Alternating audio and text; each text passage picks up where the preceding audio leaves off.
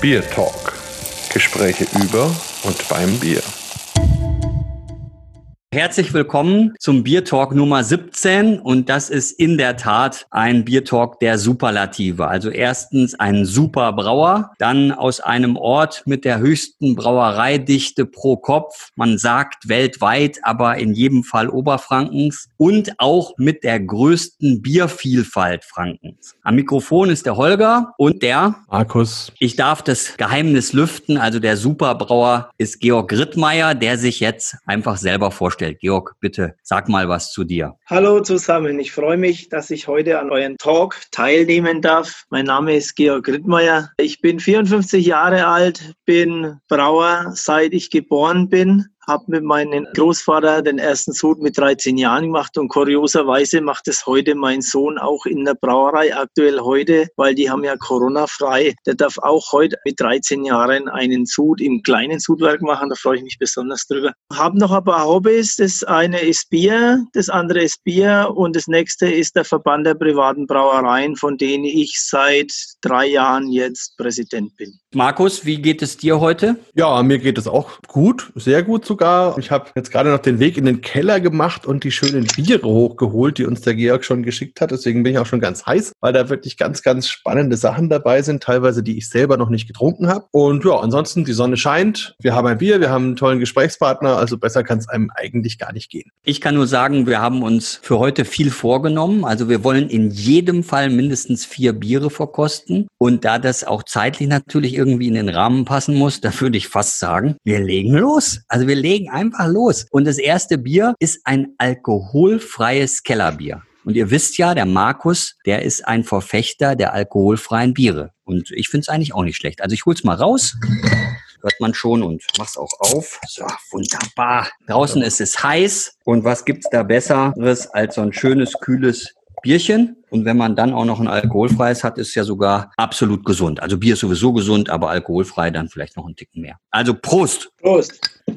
Wunderbar. Ja, also da kann man sehen, dass man auch bei einem alkoholfreien Kellerbier es schaffen kann, den Kellerbiercharakter total zu transportieren. Also das begeistert mich also jetzt schon. Und auch die Farbe ist unübertroffen. Also Markus, das ist doch auch eines deiner Lieblinge, so viel ich weiß. Ja, auf jeden Fall. Also Hintergrund ist, dass ich letztes Jahr auf dem Bierfest in Nürnberg war, wie jedes Jahr, und dort meinen Stand hatte mit ganz viel Craftbier und allem möglichen drumherum. Die fangen ja meistens erst bei 5, 6, 7 Prozent an. Und man steht da ja fünf Tage und hat natürlich zwischendurch auch Durst. Es gibt aber weit und breit keinen Stand, wo man ein Wasser oder eine Limo oder ein Cola oder irgend sowas haben kann. Und dann war ich beim Georg und habe meine Biere vorher abgeholt. Und da hat er mir gesagt, Mensch, er hat was ganz was Neues, da gibt er mir jetzt was mit und hat mir einen Kasten von diesem alkoholfreien Kellerbier mitgegeben. Und ich fand es ja sensationell und eigentlich sollte ich es ja mit den Leuten verkosten, aber ich muss ehrlich gestehen, ich habe das dann in den Kühlschrank gestellt und das hat mich wirklich über die Tage komplett versorgt. Ich fand das richtig super. Es hat einen tollen Geschmack, es ist sehr, sehr vollmundig. Man hat das schöne Mundgefühl, was ein Kellerbier auch hat. Man hat die malzigen Noten, ein bisschen röstige Noten. Es ist sehr weich, sehr angenehm. Richtig gutes Getränk auch einfach. Seitdem bin ich voller Fan von diesem Bier und muss auch sagen, ich habe jetzt noch kein wirkliches anderes alkoholfreies Kellerbier gesehen. Für mich ist das wirklich was ganz was Neues und ja, auch was Tolles, weil ich es auch super finde, dass eine Brauerei sagt, wir gehen diesen Weg jetzt bewusst mit und gehen in diese alkoholfreie Richtung, schauen, dass wir einerseits dieses Segment uns erschließen, aber andererseits mit unseren traditionellen Stärken, unseren klassischen Bieren, Bierstilen da reingehen. Das ist ganz, ganz toll und auch der Schaum ist schön, wie er hier so immer noch im Glas steht. Also ganz, ganz toll, Georg. Was ist denn das Geheimnis hinter dem Bier?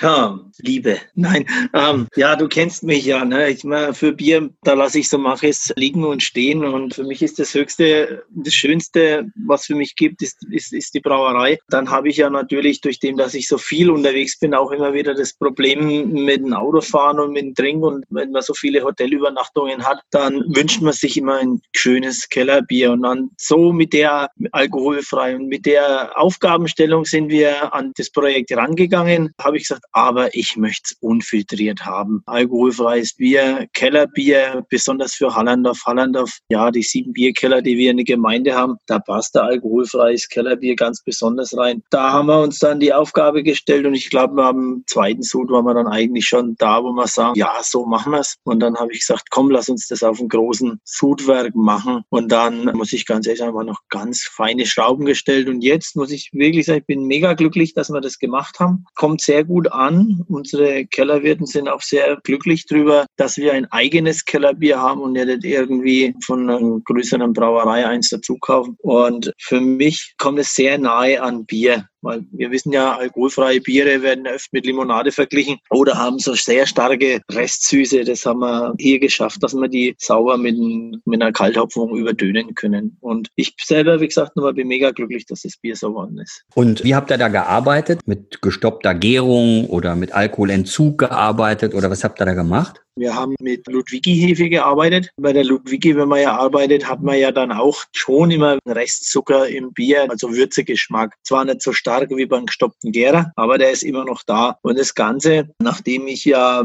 in meiner Brauerei immer wieder investiere, da konnte ich mir mal wirklich eine Zentrifuge leisten und da haben wir die Hefe da zum Teil entfernt und haben natürlich dann mit Hopfen gestopft. Dadurch haben wir die Balance gefunden, dass die Hopfenaromen, diese Restsüße, die von der Würze noch da sind, übertönen Szenen. Es ist wirklich rund geworden und ich muss sagen, das war beim ersten, zweiten Mal fast schon Zufall, dass wir das so genau getroffen haben. Ist ja auch genau richtig jetzt eigentlich, wie du schon sagst, gerade für die Bierkeller, die Biergärten. Hintergrund ist ja, dass bisher so ein bisschen der heimliche Champion im alkoholfreien Bereich ja vor allem das alkoholfreie Weißbier war mhm. und eigentlich dieser Markt, der jetzt rückläufig ist, so spätestens seit dem letzten Jahr und auch im alkoholfreien Bereich und es eigentlich ganz gut ist, wenn man jetzt sagt, okay, ich habe da ein anderes Bier, ein anderes alkoholfreies Bier und Kellerbier auf der anderen Seite jetzt gerade im Bierstil ist, der sehr im Kommen ist. Und ich glaube, da hat man genau, oder hast du genau aufs richtige Pferd gesetzt, weil natürlich alkoholfrei zunimmt aus ganz, ganz vielen Gründen, aber eben die Leute langsam ein bisschen satt sind von diesen Weizenbieren, sondern wollen eben ein richtiges, klassisches Bier haben. Und da bin ich bei dem Kellerbier sicherlich gut dabei. Ganz allein auf meinem Mist ist es nicht gewachsen und da bin ich sehr dankbar, dass mir vor fünf Jahren dieser junge Braumeister über den Weg gelaufen ist und Markus, du kennst ihn, das ist der Kevin Düsel, sehr begabter Braumeister und wir haben uns zwar ab und zu mal in die Haare, wenn es ums Bier geht, aber das ist ja ganz gut. Das regt die Diskussion an und beim Kellerbier, da waren wir uns beide sofort einig, so machen wir das und haben das dann durchgesprochen und es hat so funktioniert. Wie du schon sagst, auf die Keller draußen, die Leute sind uns dankbar, dass er einheimisches Kellerbier alkoholfrei gibt. Was machen wir denn jetzt als nächstes? Also wir haben ja doch einiges an Auswahl. Jetzt hatte ich das ja einfach gesagt, alkoholfrei Kellerbier starten wir, aber jetzt darf mal jemand anders was sagen. Was, wie machen wir weiter? Also ich würde jetzt das Rotbier nehmen, weil beim Grünhopfenpilz, das noch, hoffentlich habe ich jetzt nichts verraten, da sind die Hopfenaromen doch ziemlich stark. Deswegen würde ich dann eher in diese Rotbierschiene, also ins Busi-Bier, ins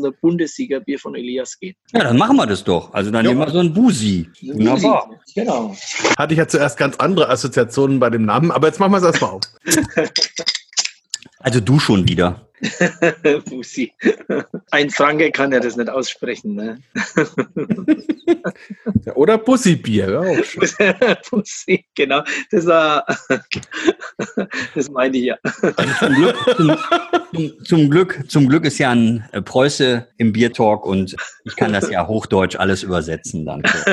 Genau. Du rettest uns jetzt gerade, sonst glauben die Leute, wir haben gar kein alkoholfreies getrunken. Auf jeden Fall, also, seht, ihr, seht ihr schon diese Farbe, diese unglaublich schöne schöne Farbe. Ja. Seht ihr das schon? Also, aber Busi, was, was, was verbirgt sich dahinter? Also ist es jetzt wieder sowas, wo der Markus da seine Bilder im Kopf hat oder ist es was ganz anderes? Ja, du, das ist ganz was anderes. Also, ich bin mega stolz auf meinen Azubi, der jetzt Geselle ist. Es ist der Elias Rittmeier, der heißt auch Rittmeier, so wie ich, ist aber mit mir nicht verwandt. Sein Vater, Stefan Rittmeier, der 2006 leider verstorben ist, sehr jung, das war mein erster Braumeister, den ich angestellt hatte damals. Der Elias, der kam zu mir und sagt, du, ich möchte Brauerlerner bei dir. Ich war mega stolz. Der Clou bei der ganzen Geschichte ist, dass dieser Elias, das ist ein ganz, ganz schlauer Kopf. Der kam zu mir und sagt, da, ich schmeiß jetzt die Schule, ich habe keinen Bock mehr auf Latein und Französisch und die Lehrer sind eh alle doof. Und dann schaue ich das Zeugnis an, war das ein 1,0er Zeugnis im achten Gymnasiumjahr. Ich habe keinen Bock mehr. Ich, Elias, mach das nicht, mach das fertig und mach so, so und dann studierst du. Und dann hat er gesagt, ich mache jetzt eine Lehre, die verkürze ich, weil ich bin so schlau. Dann gehe ich nach Dömens für zwei Jahre und dann studiere studiere ich irgendwas mit Brauingenieur, Brauwesen, Biochemie etc.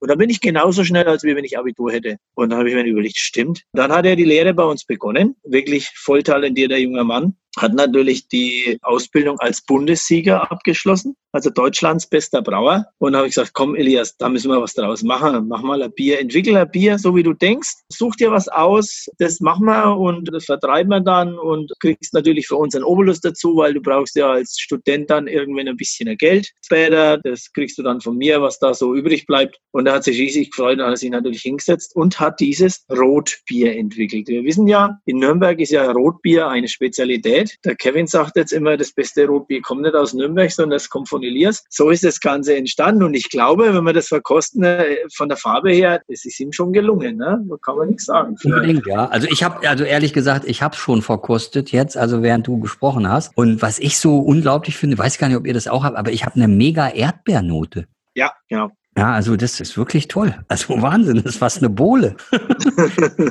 also das ist mir auch in, in, in den Kopf gekommen. Das ist wirklich wie so eine Erdbeerbohle. Vielleicht sogar mit Erdbeeren und Altbier oder so. Nein, aber wirklich toll. Also was ich ganz toll auch finde, ist die Kohlensäure. Also einerseits sieht man es ja schon, also wunderschöne Farbe im Glas, aber die ist eben ständig durchzogen von diesen feinen Perlen. Also das ist schon mal, und das ist auch außergewöhnlich für ein Rotbier, weil die ja normalerweise eher niedrig gespundet sind. Und dann auch im Mund macht sich das bemerkbar, trägt zu so dieser Spritzigkeit bei. Und ich glaube, das ist dann auch das, was so diese Bohlennote so ein bisschen rüberbringt. Also die Fruchtigkeit zusammen mit diesen karamelligen, süßen Noten. Das ist wirklich sehr, sehr schön. Stimmt, Markus, hast du recht. Wir haben ein bisschen mehr Kohlensäure da drin das war auch am Anfang, und das darf ich ja auch ganz ehrlich sagen, nicht beabsichtigt. Da waren dann plötzlich 5,6 Gramm Kohlensäure drin. Da habe ich gesagt, du lass das mal drin. Erstens wird das Bier bestimmt irgendwo wenn älter und gelagert. Und zweitens tut es der Spritzigkeit ganz gut, die Aromen kommen besser. Ja, und dann hat er gedacht, okay, also lassen wir es drin, lassen wir sie nicht abblasen und dann haben wir es so abgefüllt. Ich bin auch der Meinung, dass dieses bisschen mehr an Kohlensäure dem Bier nicht zum Nachteil ist. Ich kann mir sogar vorstellen in so einem Sektglas. Also so als Beginn von einem Menü. Unbedingt, unbedingt. Also ein richtig schönes Aperitivbier, wo man, glaube ich, auch die Frauen überraschen kann. Ja, genau. Ja. Eine Frage habe ich noch. Es steckt da in einer Flasche, da steht vorne Kraftmeier drauf. Was verbirgt sich denn da dahinter? Also, der Kraftmeier, das ist eine Linie von uns. Die haben wir uns mal ausgedacht. Wir hatten ja die ganze Kraftbierlinie, weißt ja, Bitter 42, Summer 69 und so, die wollen wir jetzt so langsam einstellen. Bitter 42 und Smoky George wird es weitergeben. Das Summer 69, da sind wir jetzt dran, ob wir mal wieder einen Sud machen und dann einfach so verkaufen. Wenn er weg ist, ist er weg und dann wieder zur nächsten Zeit aber Kraftmeier. Jetzt kommt so ein Spruch von mir und den hat der Kevin genauso verinnerlicht wie ich. Wir sind Brauer oder Köche. Und uns widerstrebt jeden Tag dieselbe Arbeit zu machen. Das heißt, jeden Tag Schweine braten und Schnitzel zu kochen. Das gefällt auch keinen Koch. Und dann haben wir gesagt, okay, komm, wir machen eine Linie. Und dann haben wir hin und her überlegt, wie wir die nennen. Da, wo wir uns ausspinnen. Da gibt es dann immer wieder Biere, die es nur einmal gibt. Wenn sie Erfolg haben, gibt es sie zum nächsten Jahr zum selben Zeitpunkt wieder, wie jetzt zum Beispiel das grünen Hopfenpilz. Da stecken wir alles rein, wo wir uns ausleben. Wir hatten auch schon mal eine Stout gemacht, was ich dann auch noch verraten darf. Der nächste Craftmeier, wo kommt, das ist das Hochzeitsbier von Kevin, weil der heiratet ja, hat aber die Hochzeit leider verschoben. Es ist ein echtes fränkisches Lagerbier. Wir haben es ja schon im Dank verkostet, also richtig gut. Und da toben wir uns zwei aus in dieser Linie von Craftmeier. Der Unterschied ist immer das Rückenetikett. Ihr seht es ja, beim Grünhopfenpilz ist grün und beim Busi-Bier oder Elias seinen Rotbier ist es rot. Das unterscheidet immer die Flaschen voneinander. Also jetzt hast du ja schon tausendmal vom Grünhopfenpilz gesprochen, eigentlich von Anbeginn an. Und das könnte man sich jetzt auch mal vornehmen. Oder wollen wir noch ein bisschen beim Rotbier verweilen? Wenn du so ein Tempo vorgibst, können wir schon machen. Da gibt's ja dann sicherlich auch viel zu reden. Unbedingt. Um, ähm, aber wie gesagt, wir verabschieden das Rotbier durchaus mit einem lachenden und einem weinenden Auge. Weinend, weil wir es jetzt verlassen müssen, aber lachend, weil wir es verkosten dürften. Wirklich ein ganz, ganz tolles Bier. Und da kann man dem Elias nur einerseits gratulieren und andererseits Glück wünschen und bin ich mal gespannt, wie viel wir von ihm noch hören werden. Ja, ich hoffe, dass der der Brauereiwelt erhalten bleibt. Ich sage immer wieder zu ihm, Elias, mach bitte keinen Maschinenbau. Bleib der Brauereiwelt erhalten, bitteschön. Gut, na dann, Holger, walten wir unseres Amtes und machen das Grünhopfenbier auf. Jawohl. So, du siehst schon, Georg, es ist echt Arbeit bei uns im Biertalk. Ne? Hey, also hast da aber echt recht. Ne? Also ich nehme mir gerade einen Zwischenschluck, damit ich neutralisiere. Ich habe mal Landbier aufgemacht, kein Wasser. Bei mir gibt es auch bei der Bierverkostung in der Brauereiführung als Zwischenbier immer das Helle. Da nehme ich mir jetzt gerade meinen Neutralisationsschluck. Sehr vernünftig. ja. Ja, man soll ja auch seine Leber nicht verwirren mit irgendwas anderem durch. Das soll ja nicht sein. Also, genau.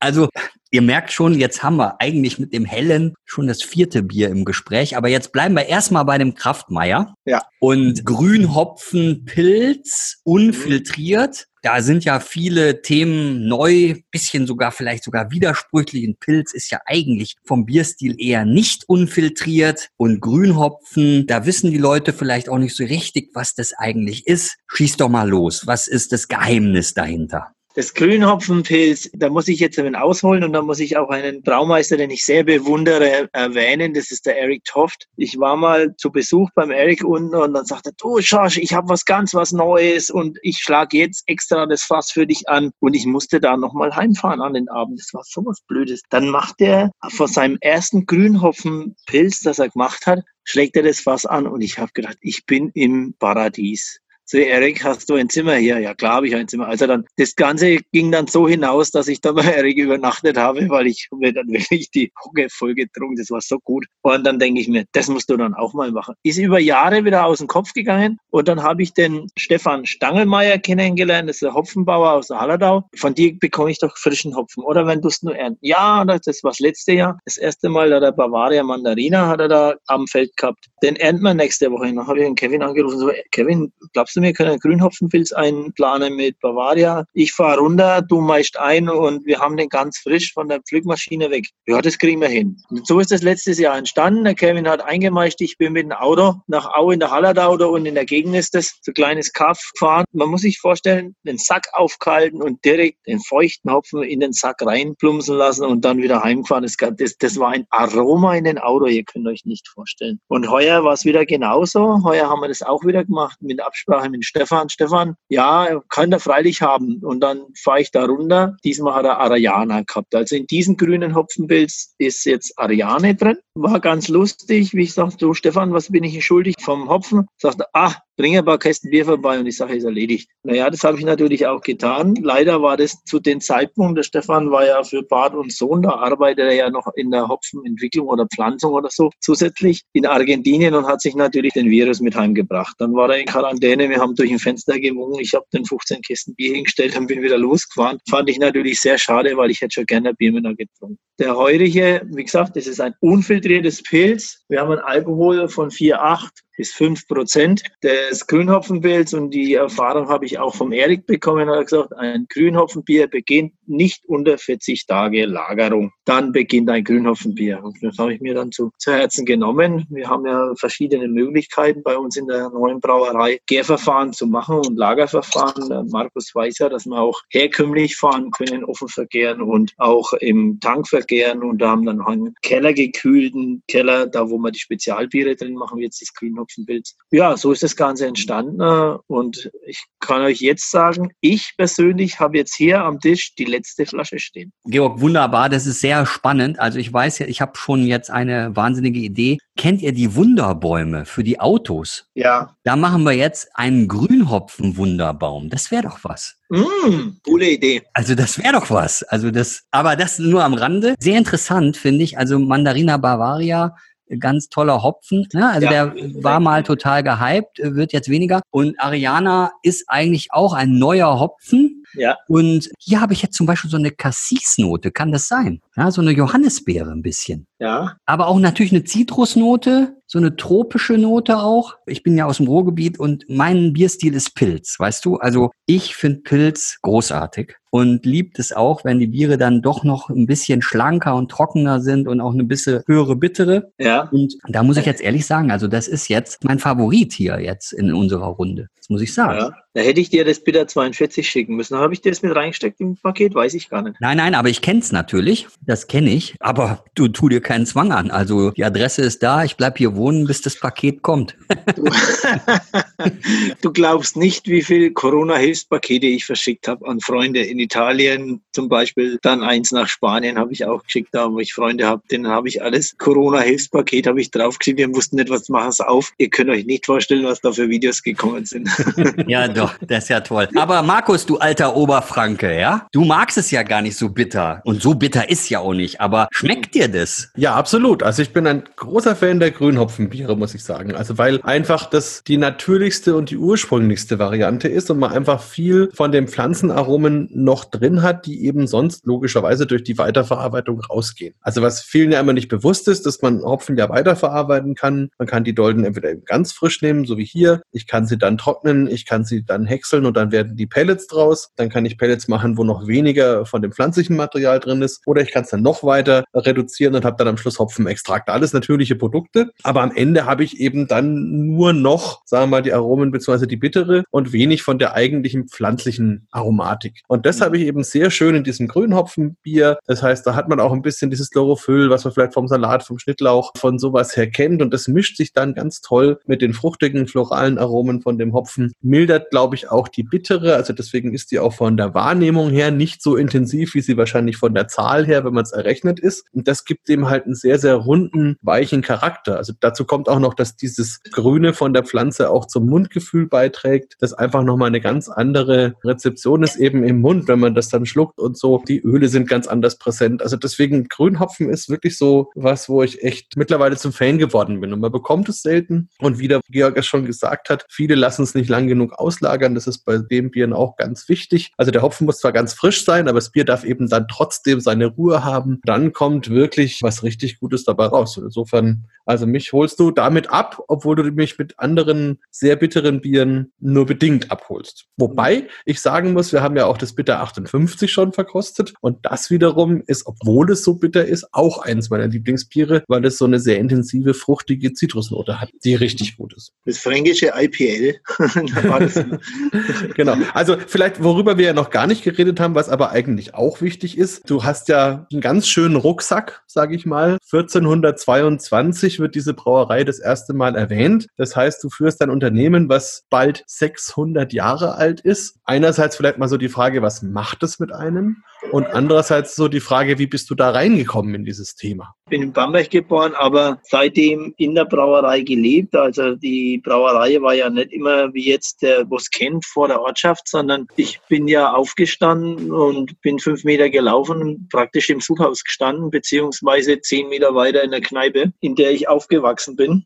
Jetzt würden mich so mancher beneiden. Also beneiden könnt ihr mich um die Lebenserfahrung, die ich in der Kneipe erfunden habe. Ihr wollt aber nicht wissen, welches Herzblut ich in der Jugend da drin geweint habe, weil die anderen sind fort, haben die Mädels angebaggert und ich musste einfach arbeiten und ausschenken. Die große Bierbegeisterung, die hat mir mein Großvater beigebracht. Also ich war ja mit dem ewig zusammen. Der hat früh um vier in, im alten Sudhaus, da haben wir noch mit Holz und Kohlen geschürt, der hat früh um vier angefangen und dann hat er mich um halb sechs aufgeweckt zum Einmeischen. Überleg mal, wenn du als Neunjähriger Zehnjähriger aufgeweckt wirst oder Zehnjähriger zum Bierbrauen einmeischen. Wir hatten damals alle zwei Wochen einen Zug Bier zu machen. Du warst mit der Begeisterung dabei. Das ist einfach, ich glaube, ich habe kein Blut in die Adern, ich habe Bier drin, aber im positiven Sinne und im Kopf sowieso. Und das ist einfach das Leben so. Ich denke so oft an die Zeiten zurück. Es war schön und es waren auch harte Zeiten. Von der Seite, die 1422 sind für mich keine Last, die sind für mich so eine Ehre. Und ich habe jetzt als Präsident vom Verband in der schweren Corona-Zeit, wo viele Betriebe Probleme haben, immer versucht, Positives auszustrahlen. Mein Betrieb, den gibt es seit 1422. Und seit 1422, da waren die Schweden bei uns, die haben alles niedergemacht. Es gab viele andere Kriege. Es gab den Ersten, den Zweiten Weltkrieg und auch familiär bestimmt vieles Leid. Aber die Brauerei gibt's immer noch. Und auf dem Bierdeckel steht 1422. Und das ist für mich meine Verpflichtung, dass ich meinen Ahnen gegenüber und der nächsten Generation gegenüber jetzt in der schweren Zeit durchhalte und das Ganze zum Guten wende.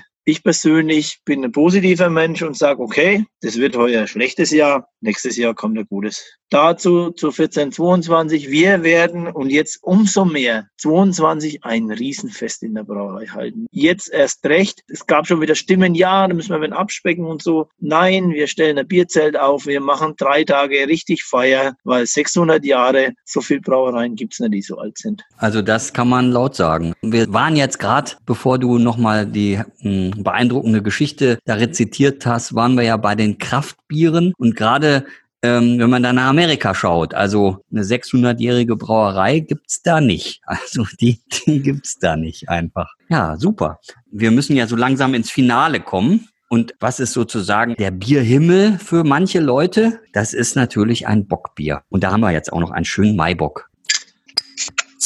Für mich ganz toll, schöner, untergäriger, heller Bock, so wie es sein muss, finde ich. Ja, ich muss gestehen, ich hatte ja in dem schönen Bierpaket sogar zwei Flaschen und eine Flasche habe ich gestern Abend schon mit meiner Frau getrunken und das war ein sehr schöner Abend. ich darf jetzt nicht sagen, was ich denke. ich kann also. nur sagen, also. danke, Georg, danke. ja, was bei diesem Biertalk so alles zutage kommt. Also jedenfalls, was mich auch sofort begeistert ist, dass es wieder so einen richtig schönen Schaum hat. Also der lange steht, der eine tolle Konsistenz hat, der eine tolle Oberfläche hat. Das fällt mir jetzt zum dritten Mal auf. Habt ihr da ein Geheimnis in der Brauerei? Macht ihr da was anders als andere oder habe ich jetzt einfach nur Glück? nee, also ich bin ein Schaumfetischist. Wenn ich mir ein Glas nehme und, und der Holger hat schon vorhin mitbekommen, habe ich gezeigt, schau mal, meine Gläser, da ist Eis drin. Wenn ich mir ein Glas aus dem Schrank nehme, dann geht es als erstes unter die heiße Dusche. Das wird mal so richtig eine halbe Minute mit heißem Wasser ausgespült, dass es überläuft. Dann kippe ich das Wasser aus, das Glas heiß und dann kühle ich das nicht mit Wasser, sondern mit Eiswürfel und warte, bis mein Glas kalt ist und dann schenke ich das da rein und dann kannst du dir vorstellen, dass da der Schaum besonders gut hält. Dementsprechend arbeiten wir auch in der Brauerei, dass unser Schaum immer schön steht. Das will ich haben und das ist mein Anspruch. Schaum ist ein Qualitätsmerkmal vom Bier. Das höchste Gut für mich ist, wenn ich mein Bier trinke und jeden Schluck siehst du am Glas. Und wenn dann meine Frau kommt und von der anderen Seite trinkt und mir meine Trinkränder wegtrinkt, dann schimpfe ich. Versteht ihr, was ich meine? Ne? Absolut, ja, ja. Das mag ich nicht, wenn die mir meine Trinkränder wegtrinkt. Da bin ich ganz zur Furie.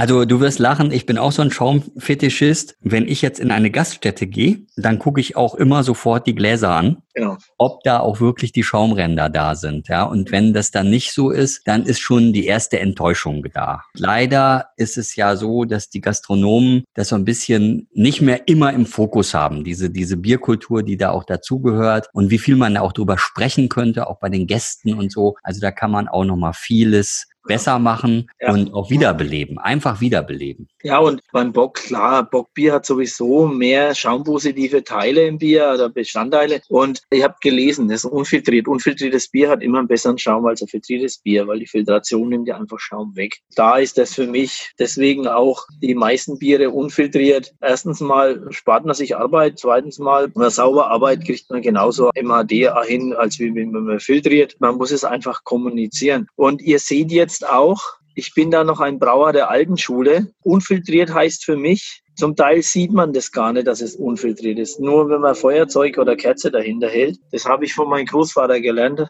Er gesagt, ein Brauer ist stolz, wenn er nicht filtriert und keiner sieht, dass es nicht filtriert ist, obwohl es so glänzt. Wenn jetzt unfiltriertes Bier so trüb ist wie ein Hefeweizen, dann ist das für mich keine Braukunst. Für mich ist ein unfiltriertes Bier eine Braukunst, wenn es glanzklar ist und wenn ich den Finger dahinter halte, hinter ein Glas, dann sehe ich einen Schatten, dann weiß ich, das ist unfiltriert, wenn ich es vorher nicht weiß. Da bin ich noch ganz, ganz alte Schule. Das heißt, es liegt vor allem daran, dass du die Biere so lange auslagerst oder gibt es da noch andere Gründe, die da hinterstecken? Ja, ganz klar. Es sind einmal die Eiweißverbindungen, äh, die Maischarbeit. Das geht ja im Sudhaus bereits an. Ne? Wenn ich natürlich nur Infusionsverfahren fahre, dann bringe ich so eine Klärung gar nicht hin. Dann muss ich immer ein Dekutionsverfahren machen und das anständig. Dann darf ich natürlich nicht meine Biere zu Tod kochen, weil dann nicht den ganzen löslichen Stickstoff kaputt koche. Dann habe ich nämlich auch keinen Schaum, aber dann habe ich ganz klares Bier. Da braucht man diese Balance dafür. Und natürlich einen kalten Keller. Das ist ganz wichtig. Hm. Zeit und Kälte. Ja, apropos, wir haben jetzt schon ganz oft über die Brauerei gesprochen. Das würde ich auch gerne noch erwähnt haben in dem Bier Talk, weil du hast ja vor ein paar Jahren eine komplett neue Brauerei hingestellt für die damaligen Verhältnisse mit unglaublichen Visionen. Also weil du hast großes Abfüllzentrum da integriert. Es ist nahezu energieneutral. Es wird mit Wasser extrem sparsam umgegangen. Also alles, was man eben am State of the Art tun konnte, steckt da drin. War damals mit Sicherheit die energieeffizienteste und auch modernste Brauerei, die wir in Franken oder Bayern stehen hatten. Weiß gar nicht, ob es da mittlerweile was Neueres gibt. Aber das finde ich auf jeden Fall toll. Also wenn du da vielleicht noch kurz erzählen würdest, einerseits, wie für dich so der Weg war, dass du diese Investition und Umstellung auch gemacht hast und wie sich das seitdem entwickelt hat. Ich habe erzählt, in der Brauerei aufgewachsen und mein Traum war immer eine große Brauerei. Groß in dem Sinne, wir hatten damals, wie ich in die Brauerei einstieg, da hatten wir 800 Hektoliter Jahresausstoß. Das war ganz nice, aber gut, okay, kann man nicht davon leben. Und dann war immer mein Traum, ich möchte mal von der Brauerei leben können. Und dann, ja, so 1500 Hektoliter, das wäre schon ganz schön. Da habe ich mich angestrengt und habe dann beim Bier ausfahren und wenn Werbung gemacht und so, ta, und Ruf habe ich die gehabt. Und irgendwann war das dann so, das war 1988, wie ist das Gott, bin ich alt, ist das schon lange her. Dann hatte ich damals meine Meisterprüfung gemacht und ich wurde im Weißbier geprüft und auf dem Etikett steht ja erstes Hallandorfer Hefe Weißbier und 1988 war ich die zweite Brauerei, die hier unten in der Oberfranken, weil den, den Chef Meisel, den, den, der hat vorher schon gehabt, da war ich die zweite Brauerei, kleine Brauerei, die Weißbier gemacht hat und dann ist die Brauerei explodiert. Wir haben uns im einen Jahr verdreifacht und da gibt es auch noch so eine schöne Geschichte dazu. Da musste ich ja noch meinen Großvater und meinen Vater fragen, wenn ich was Neues machen will, dann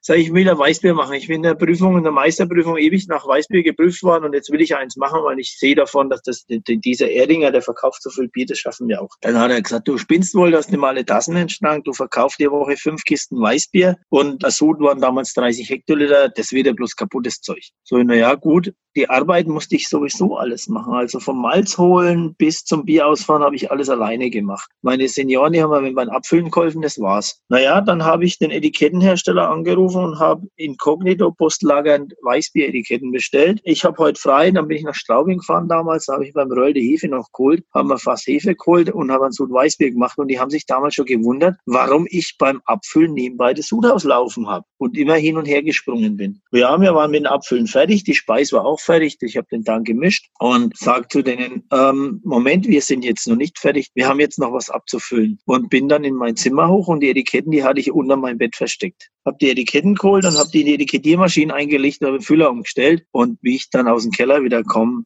könnt ihr euch nicht vorstellen, was ich erlebt habe. Die haben mich sowas von verrückt erklärt und sind beide, mein Vater und mein Großvater, streiken gegangen, die haben mich alleine stehen gelassen. Dein Scheißdreck kannst du abfüllen, es kauft kein Mensch, das sauft keiner hier. Solche Sachen habe ich gehört. Gott sei Dank war es Nachmittag. Ich habe dann meine Kumpels angerufen, die daheim waren. Die sind dann natürlich freudestrahlend kommen zum Abfüllen. Also ich meine so positiv. Die haben wir dann geholfen, dann haben wir den Sud Weißbier abgefüllt. Der war damals in der Flaschengärung und wieder in der Flaschengärung dann die Warmphase rum war, habe ich in die Zeitung geschrieben. Erstes Hallandorfer Hefe Weißbier, nur auf Vorbestellung am Samstag den bla bla. Unser Telefon stand immer still. Ich habe einen ganzen Sud Weißbier innerhalb von einem Samstag verkauft. Meine zwei alten Herren, die haben sich nicht mehr gekannt, haben mich angeschaut und gesagt, wie geht es? Das ist der Zufall, das schafft du das zweite Mal nicht mehr. Das zweite Mal auch wieder. Also um die Story abzukürzen, das war Erfolgsstory zu dem Zeitpunkt, 88, 89, einer der ersten Weißbierbrauer hier. Die Brauerei ist dann gewachsen, bis wir 7.500 Hektoliter gehabt haben. Bis dahin habe ich sie komplett alleine gemacht. Vom Sudhaus bis zum Ausfahren war mega Arbeit, könnt ihr euch vorstellen. Freizeit war ganz wenig. Dann ging es an Investieren mit Gäckler, Sudhaus und so Sachen.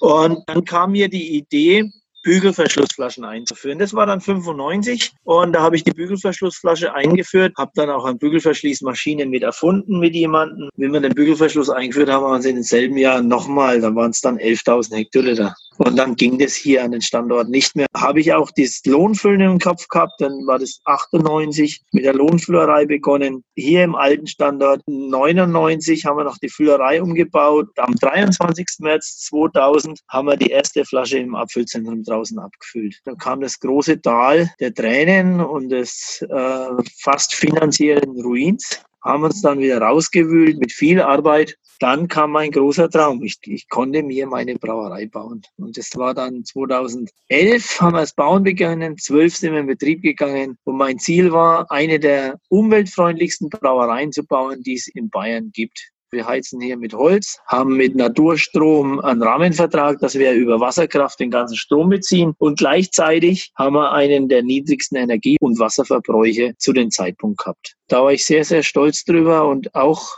ein wenig überrascht, dass dieser Kleine, der aus der 800 Hektoliter Brauerei kam, sowas auf die Füße stellen kann. Da bin ich heute noch mega stolz drauf auf diesen Betrieb. Und meine Brauerei, die sollen immer mehr wachsen. Das reicht, was wir haben. Für mich ist wichtig, dass wir gute Biere machen können, dass ich meine Löhne zahlen kann, die Bank bedienen und immer wieder was Neues bedienen. Wenn ich was Neues will, dass ich mir das kaufen kann und auch abzahlen. Das ist mein Ziel. Wir machen jetzt aktuell 30.000 Hektoliter Bier und füllen rund 100.000 Hektoliter für andere ab. Das ist Arbeit genug, mehr muss es nicht sein. Und je größer du wirst, desto mehr bist du getrieben von, dass du da bedienst und da bedienst. Das will ich nicht. Wenn jemand nach mir mehr haben will oder größer werden, dann sollen die das machen, ich nicht. Für mich ist es so, ich habe Spaß an meine Kraftmeier-Linien, ich habe Spaß an der Kraft-Linie und an meinen Brot- und Butterbieren, mit denen ich groß geworden bin. Und ich freue mich jedes Mal, wenn ich in andere Brauereien komme, für die ich abfüllen, weil das ist für mich eine Pflicht, die zu besichtigen, die anzuschauen und mit denen Leute reden kann. Und da kommt jetzt wieder der Schulterschluss zurück zum Verband der privaten Brauereien. Das hat auch damit zu tun, äh, da bin ich da reingeschlittert, so sage ich mal dazu. Das habe ich mir heute fest vorgenommen, egal wie lange der Podcast noch dauert. Zum Verband der privaten Brauereien musst du unbedingt noch was sagen, weil da sind so viele Brauereien dahinter oder da drin. Also das sind ganz, ganz viele Brauereien, die ich sehr verehre, die Braumeister, die Inhaber. Überhaupt dieses ganze Mittelständische finde ich großartig. Also du musst unbedingt auch noch über den Verband sprechen, bitte. Also eines vorab ab, die Corona-Krise hat den Verband noch mehr zusammengeschweißt. Kommen immer wieder Telefone und Fragen und was ist da, kann man helfen? Und wenn ich nicht weiß, dann müssen wir im Büro anrufen, aber warte, ich kümmere mich. Und ich finde es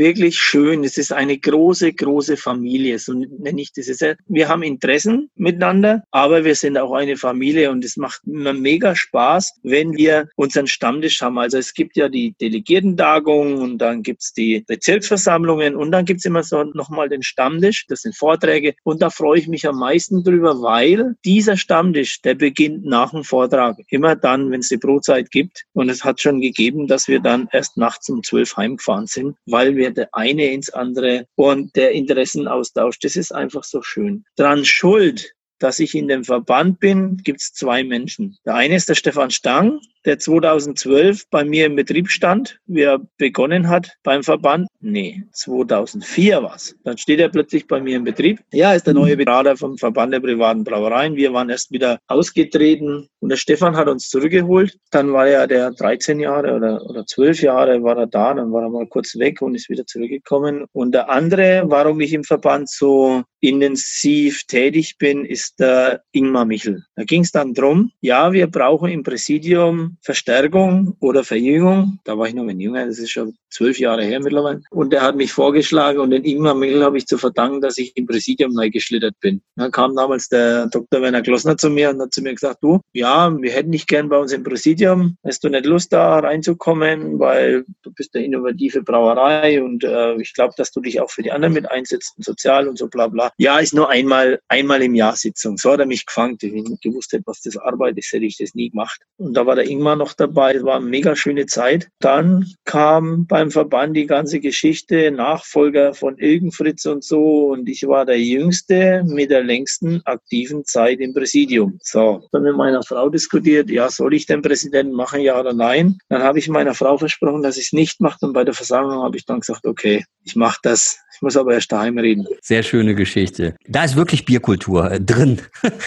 also das finde ich ganz großartig. Beeindruckt mich schon ganz lange. Ist ja auch hier in München ansässig. Worüber ich gerne noch reden würde, ist natürlich, dass zu dem Verband auch ein großer Bierwettbewerb gehört, der European Beer Star, wo man auf jeden Fall drüber reden kann. Und dann natürlich unser großes gemeinsames Abenteuer, das für dich ja viel früher schon angefangen hat, eben eine Brauerei, die du in Taiwan beraten und aufgebaut hast. Das Ganze hat mit dem Whisky Club zu tun. Also das ist ja an sich schon ein Ding, wo man eine halbe Stunde reden könnte. Also ich denke mal, das nehmen wir uns einfach vor, dass wir sagen, okay, wenn es das Jahr sich ein bisschen beruhigt hat, dann sehen wir uns noch mal wieder und machen dann sozusagen Teil 2 und können dann vielleicht drüber reden, aktuell, wie es mit dem Bierstar weitergeht, wie das dieses Jahr funktioniert und eben vielleicht auch ein bisschen Taiwan, wie sich da so entwickelt. Und ja, also das würde mich total begeistern. Vielleicht kann man auch noch ein bisschen über Whisky reden, das ist natürlich immer oh, ja. gut. Wir hatten ein tolles, auch langes und intensives Gespräch, aber eben eins, was gerne auch noch eine Fortsetzung verdient, wenn wir uns dann wieder sehen. Naja, und ich habe auch noch mal einen ganz, ganz tollen Spruch auf der Internetseite der privaten Brauereien. Da gibt es viele Sprüche, da kann man so blättern. Und ich habe jetzt einen gefunden, Georg, der passt zu 100 Prozent auf dich und auf das, was heute hier gesagt wurde. Wo Wissen auf Leidenschaft und Zeit trifft, entsteht Genuss. Ja? Oh, das ist also cool, ja. Das ist doch ein schöner Abschluss, oder? Ja, stimmt. Stimmt, ja. Sehr schön. Super. Ich möchte mich nochmal ganz herzlich bei euch bedanken. Ich bin mega stolz, dass ich bei euch in der Sendung sein darf. So drücke ich mich jetzt nochmal aus und freue mich wirklich, dass ich ein bisschen aus meiner Vergangenheit und aus mein, von meinem Herzblut erzählen durfte. Ich sage jedem zum Abschluss, bitte Leute, trinkt regionales Bier, unterstützt die kleinen Brauereien, die Mittelständler, lasst das Konzernzeug stehen. Die machen nämlich uns nur kaputt. Wir sehen jetzt in der Corona-Krise, was da wirklich so abläuft. Also, wenn wir die Kultur erhalten wollt, bleibt im Landkreis, kauft das Bier, auch wenn es zwei Euro teurer ist, die Kiste. Ist egal, ihr tut was Gutes. Wunderbar. Also auch ein herzliches Dankeschön an dich und ich wünsche uns, dass wir uns wiedersehen und wieder hören, alle gesund Gerne. bleiben und noch einen schönen Tag haben. Macht's gut. Ciao. Okay, tschüss. tschüss. Jo, ciao. Ciao. Bier Talk, der Podcast rund ums Bier. Alle Folgen unter www.biertalk.de.